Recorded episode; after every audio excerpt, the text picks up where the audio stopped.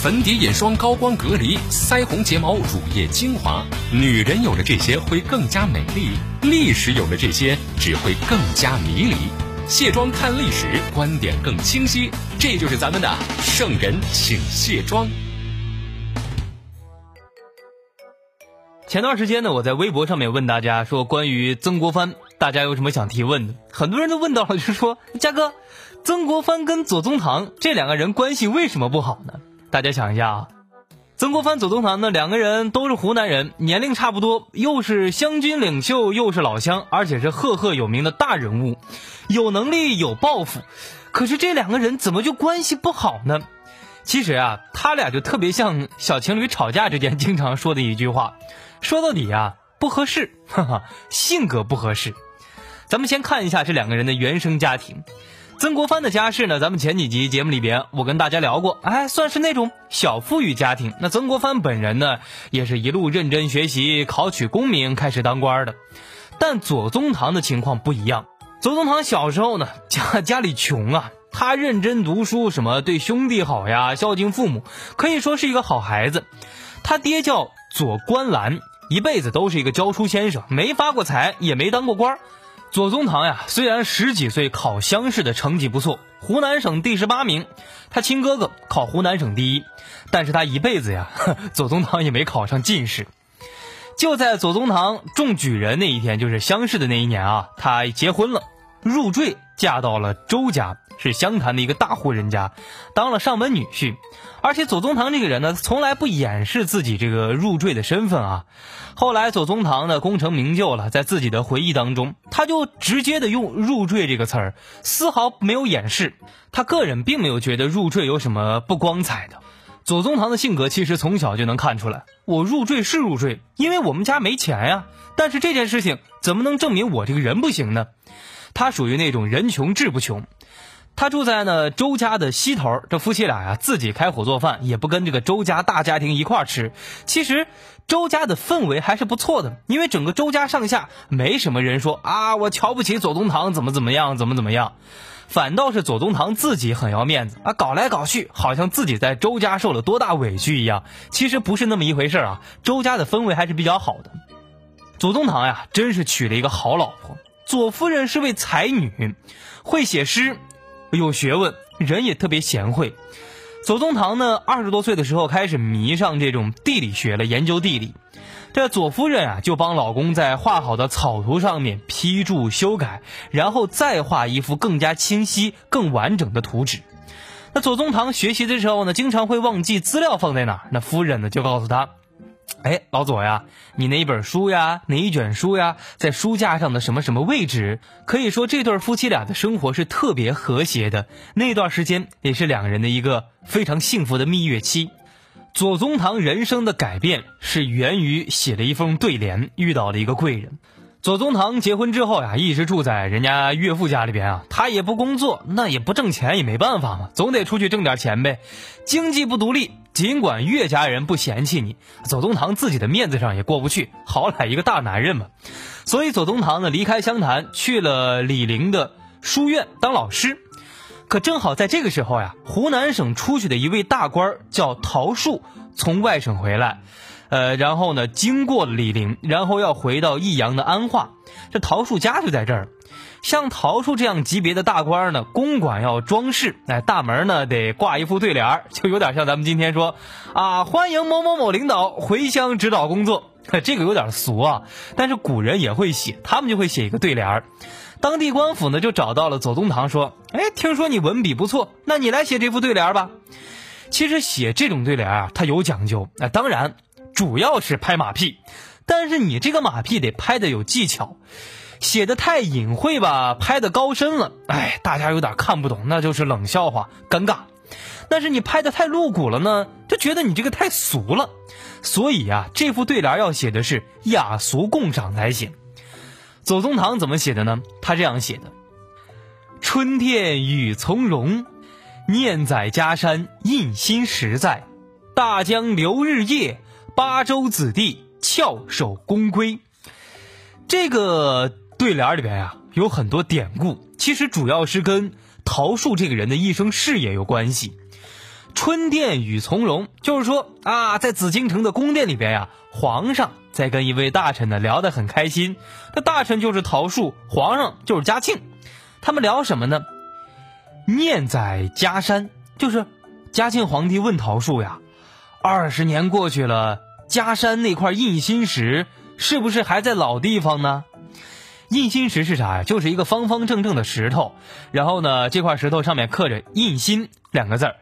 桃树年轻的时候呢，经常在石头上面看书，这这块石头就有象征意义了，啊，寓意着坚强啊、冷静啊、忠心学习等等等等。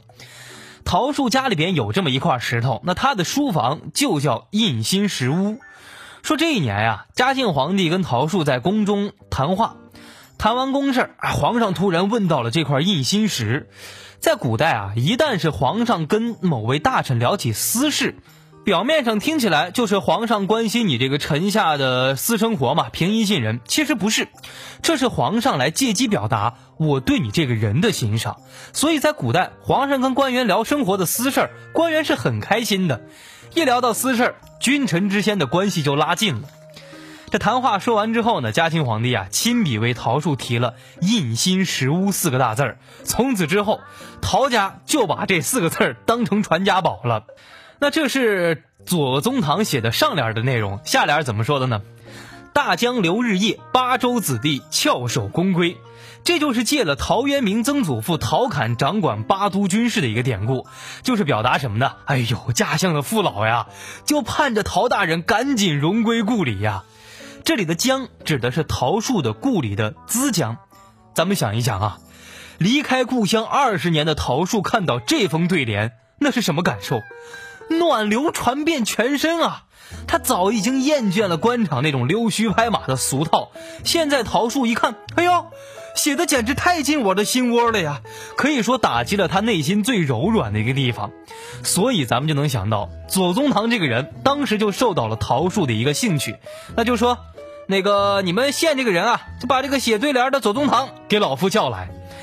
桃树跟左宗棠见面攀谈了好几天，深聊之后，哎呦，桃树更加喜欢左宗棠了。后来跟他定了亲。当时桃树已经六十多岁了，可是他的儿子啊很小，只有七岁。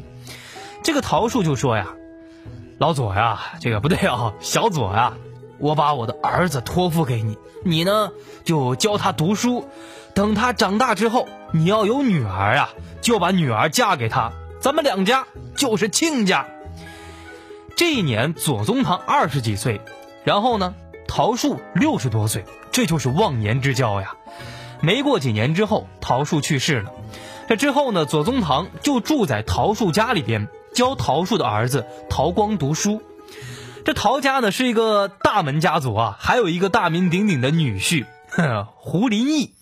这个人可是后来的湖北巡抚，也是湘军大佬。所以呢，左宗棠是陶家的亲家，胡林翼是陶家女婿。当时胡林翼啊已经当官了，正在回家守丧。所以在这个阶段呀，左宗棠先是认识了胡林翼，而且他在陶家呀是潜心学习官场经验。因为陶家这种当官的家庭有非常多的什么公文呀、奏折呀，他都可以看来学习学习。又跟胡林翼一块儿。对付陶家那些各怀鬼胎的姨太太们，把陶家上下打理清楚的同时，也跟胡林翼结下了很好的交情。可为什么他跟曾国藩会闹矛盾呢？就在这一时期，大家想想，曾国藩在干嘛呀？他当时正在为了筹备湘军的军饷，找湖南大家族募捐呢。那找来找去，就找到了陶家。其实这种募捐呀，有点强迫的意思。那现在我曾国藩啊，我要组建一支湘军，你们这种大家族就出点钱呗。你说你不出钱能行吗？他会抓你的人，让你强行出钱。当时曾国藩呀，就拿住了陶家的小当家陶光来做这个要挟。可当时左宗棠管着陶家，那在湖南的左宗棠也算有点名气。胡林翼人家也是一个大官呀。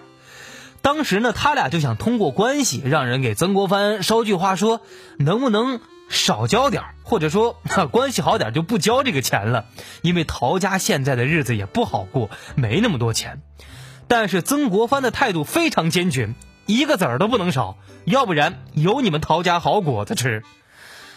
后来陶家没办法，只好把这笔钱交了。这就等于是曾国藩驳了左宗棠的面子。就是因为这个事情，这两位清朝末年的重臣相互不对付，他们俩的矛盾呀，就是从这件小事儿开始的。我是独孤家，想收听更多有趣的历史故事，可以关注我的微信公众号“独孤家”，点击右下方的收听节目，就可以收听到嘉哥制作的其他的精美的历史小节目。想参与飞鸽传书向我提问，可以关注我的新浪微博“一枚电台家”，家是嘉宾的家。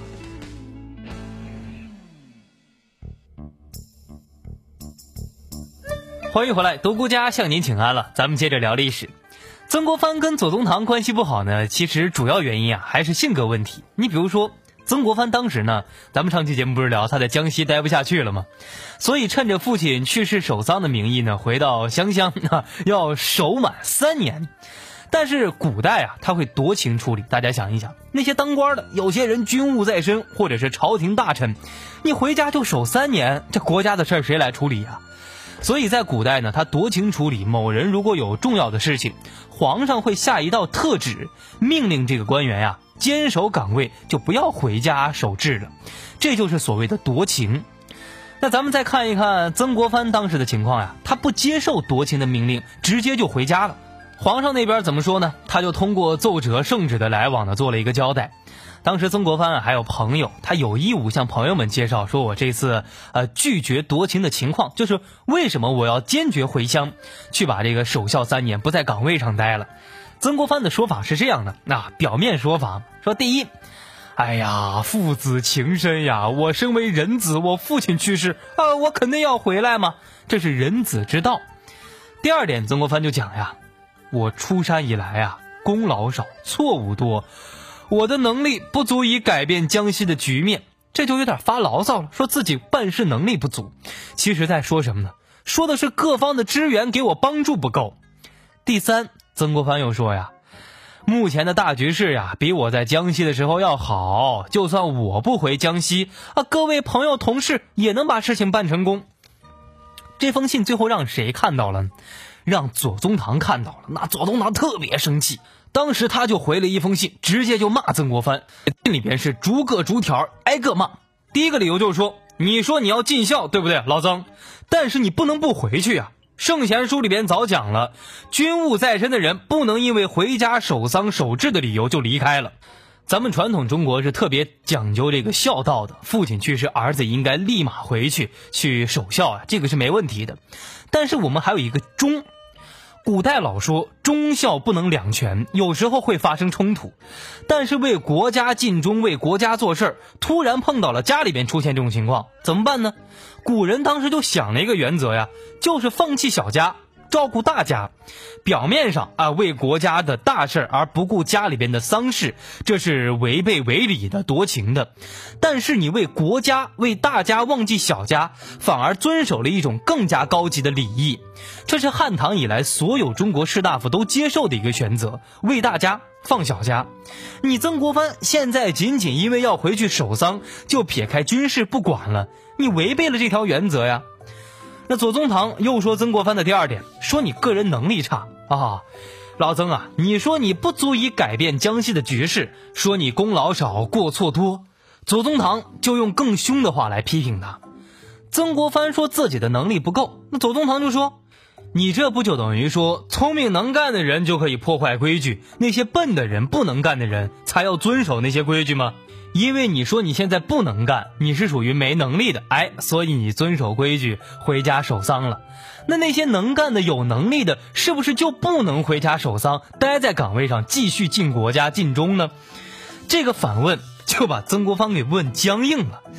再说了，左宗棠又讲啊，你曾国藩虽然是蠢一点，能力差一点，你还是可以有一份尽心、尽一份力嘛。你有一份力就出一份力。但求耕耘不问收获，天下人不会因为你不能干、干不成事儿而作为评价你的标准，而会因为你毅然决然的坚持去做而去谅解你、体谅你。真正的忠臣呀，不会因为事情难办不能办，所以就撒手不管了。曾国藩呀，你现在这样做，你就是这种不孝之子、不忠之臣。这几句左宗棠骂得很凶。你不是说你功劳少、过错多吗？你在那边处理不了事情就要回来吗？那我左宗棠告诉你，我压根没认为你本事大。但是就算你本事不大，你还可以留在江西继续办事啊。我对你的期望并不高，不是看你能办出多大的成绩，而是要你留在那儿继续做。但要看看你的品德到底好不好。没想到呀，你就用这个作为借口，说自己能力不足，悍然跑回家里边撒杆子不干了。你这个人，可见不仅能力差，品性也差，不遵守礼仪，也不讲义气。这就是左宗棠骂曾国藩的内容。接下来，左宗棠还不解恨，继续骂。他就说呀：“我苦口婆心劝你，你最终要是听我的，你真能回到江西。”那也是件好事儿，但是回去之后事情能不能办好，局面会不会有转机？对不起，这我不知道。说实话，左宗棠劝人这个本事真的是太差了。他哪是劝人啊，明显就是骂人嘛。其实左宗棠并不是不知道曾国藩在江西受了多大的委屈。曾国藩回来啊，是因为没有受到皇上给他提出的一些答应他的正当条件。但左宗棠的态度是。我能够理解你，但是我不赞成你的做法。什么借口父亲去世，耍个小聪明，赶紧就撂挑子不干，回到湘乡了。左宗棠就认为啊，曾国藩你应该怎么做呢？你现在虽然在江西很苦，但是你应该把你的苦衷说明白。你不能借口说啊，因为父亲去世，这就立马回家。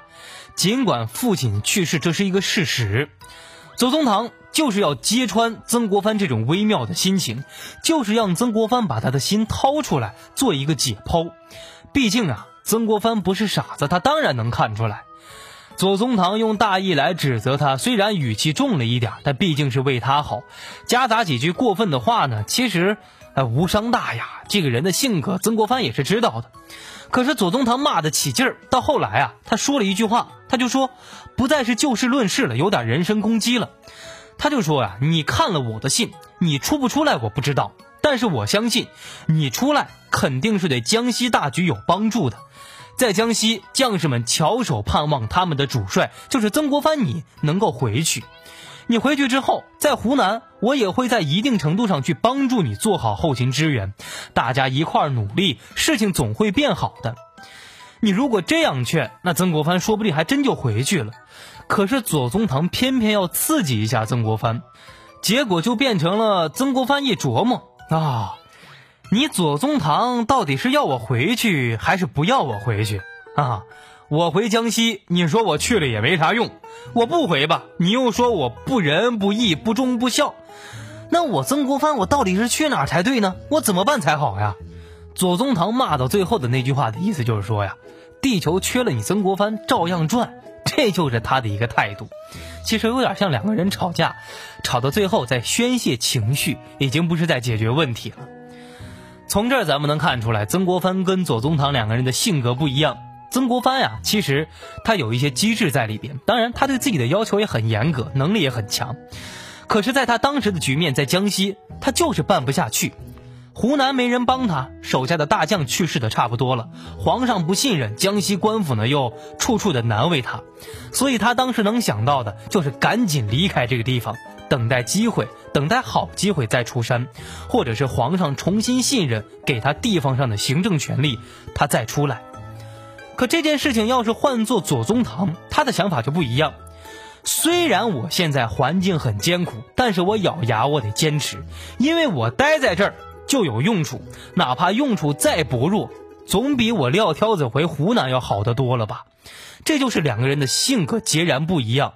再硬的骨头，左宗棠就要啃下来，而曾国藩就要考虑到底该怎么啃，值不值得啃，或者说等过一段时间，我的牙齿更伶俐了，我再去啃它。说到底，两个人性格不一样。我们知道啊。曾国藩的涵养是不错的，那但是一个人的修养有极限。左宗棠指着鼻子把曾国藩骂成这样了，这会儿曾国藩决定，老子要跟左宗棠绝交。所以呢，这封信左宗棠寄过来，曾国藩就没回信。那这么重要的一封信，写的这么激烈，竟然收不到曾国藩的回信，左宗棠也明白了。哎呦，这老曾要跟我绝交吗？事情过去之后，左宗棠也觉得呀，好像说的有点过分了。他呢就给他俩的共同朋友，就是他那个陶家的女婿胡林翼呀，写了一封信，就说：“老胡，你看啊，我坚信道理都在我这儿。我左宗棠说的道理，那其实都是对的啊，只不过我讲老曾呢讲的稍微有点粗暴了。左宗棠啊，其实就是这么一个人。总的来说，左宗棠的性格就是还能做到就事论事，不管跟谁争辩，最后总结一下错在谁那儿。”谁的孩子谁抱走，但是认错，左宗棠是不会认的。就算板上钉钉，他错了，左宗棠是那种最多认一两分错误，其他大部分八九分的错误啊，那都在你啊，不在我。所以呢，左宗棠是一辈子都不愿意承认自己是过错大的一方这样一个人。这封信啊，咱们实事求是的讲，也不能说左宗棠写错了，就像他自己说的话糙，但是理不糙。这会儿左宗棠知道呀，曾国藩是真的跟他翻脸了。为了印证自己的判断呢，这左宗棠很好玩啊，还问了其他人说：“哎，兄弟，你说这曾国藩是不是真的跟我绝交了呀？”他问了什么胡林翼呀、刘荣呀、郭松涛呀等等，这些人统一口径都说呀：“老左啊，你上回那封信啊写了忒狠了点了，曾国藩这段时间呀还是挺烦你的，哈，你呀最最好就别骚扰他了。”但是这次吵架呀，曾国藩、左宗棠两个人呢，最后还是和解了。毕竟这是小事情，而且这次矛盾呢，发生在征服太平天国的初期。他俩矛盾最严重的一次争吵，是在太平天国已经结束的时候，湘军攻下南京，左宗棠呀，狠狠地搞了一次曾国藩，差点让湘军吃了大亏，让曾国藩真的是能恨死他呀。这件事情是什么事儿呢？咱们下期接着聊。